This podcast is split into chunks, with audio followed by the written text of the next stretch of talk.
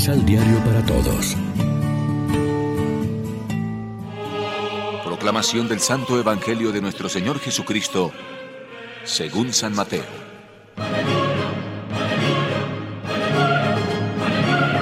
En ese día, saliendo Jesús de la casa, fue y se sentó a la orilla del lago.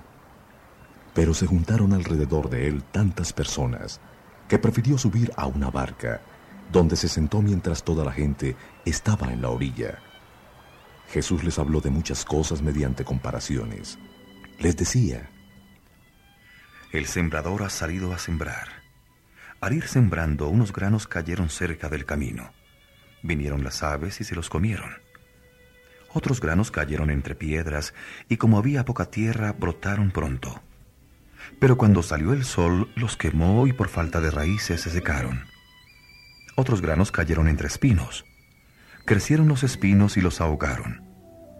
Otros finalmente cayeron en buena tierra y produjeron unos el ciento, otros el sesenta y los otros el treinta por uno.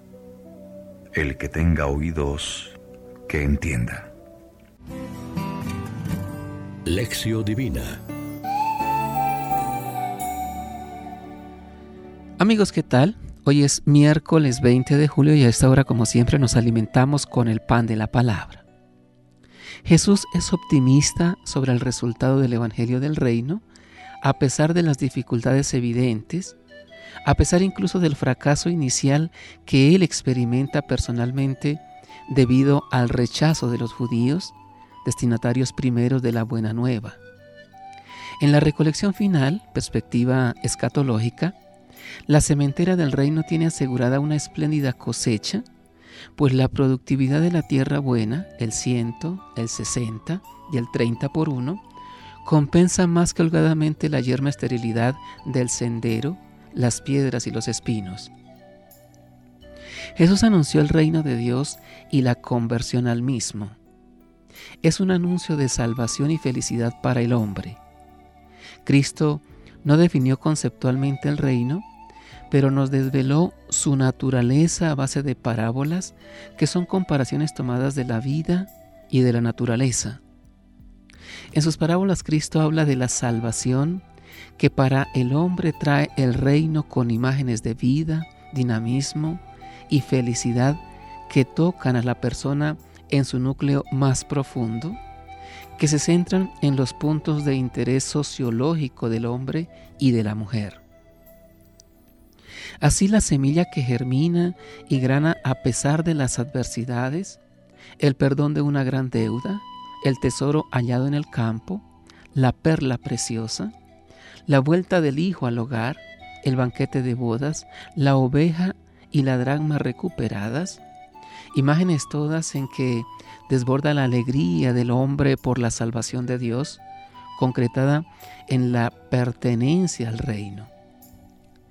Si de verdad hemos entrado en el reino de Dios, necesariamente debemos irradiar alegría, testimoniar esperanza y contagiar optimismo, como hizo Jesús, pues el reino es fermento de fraternidad y solidaridad en las relaciones humanas. Reflexionemos. ¿Reconocemos en nuestra experiencia de fe la dinámica de la vocación?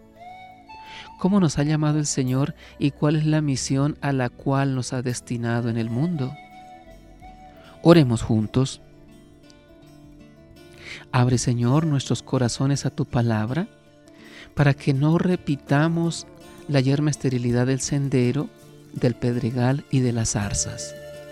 Haz de nosotros el campo de tu cementera, para que demos el ciento por uno a base de constancia, servicialidad, desprendimiento y conversión continua. Amén. María, Reina de los Apóstoles, ruega por nosotros. Complementa los ocho pasos de la Alexio Divina adquiriendo el emisal Pan de la Palabra en Librería San Pablo o distribuidores. Más información www.sanpablo.co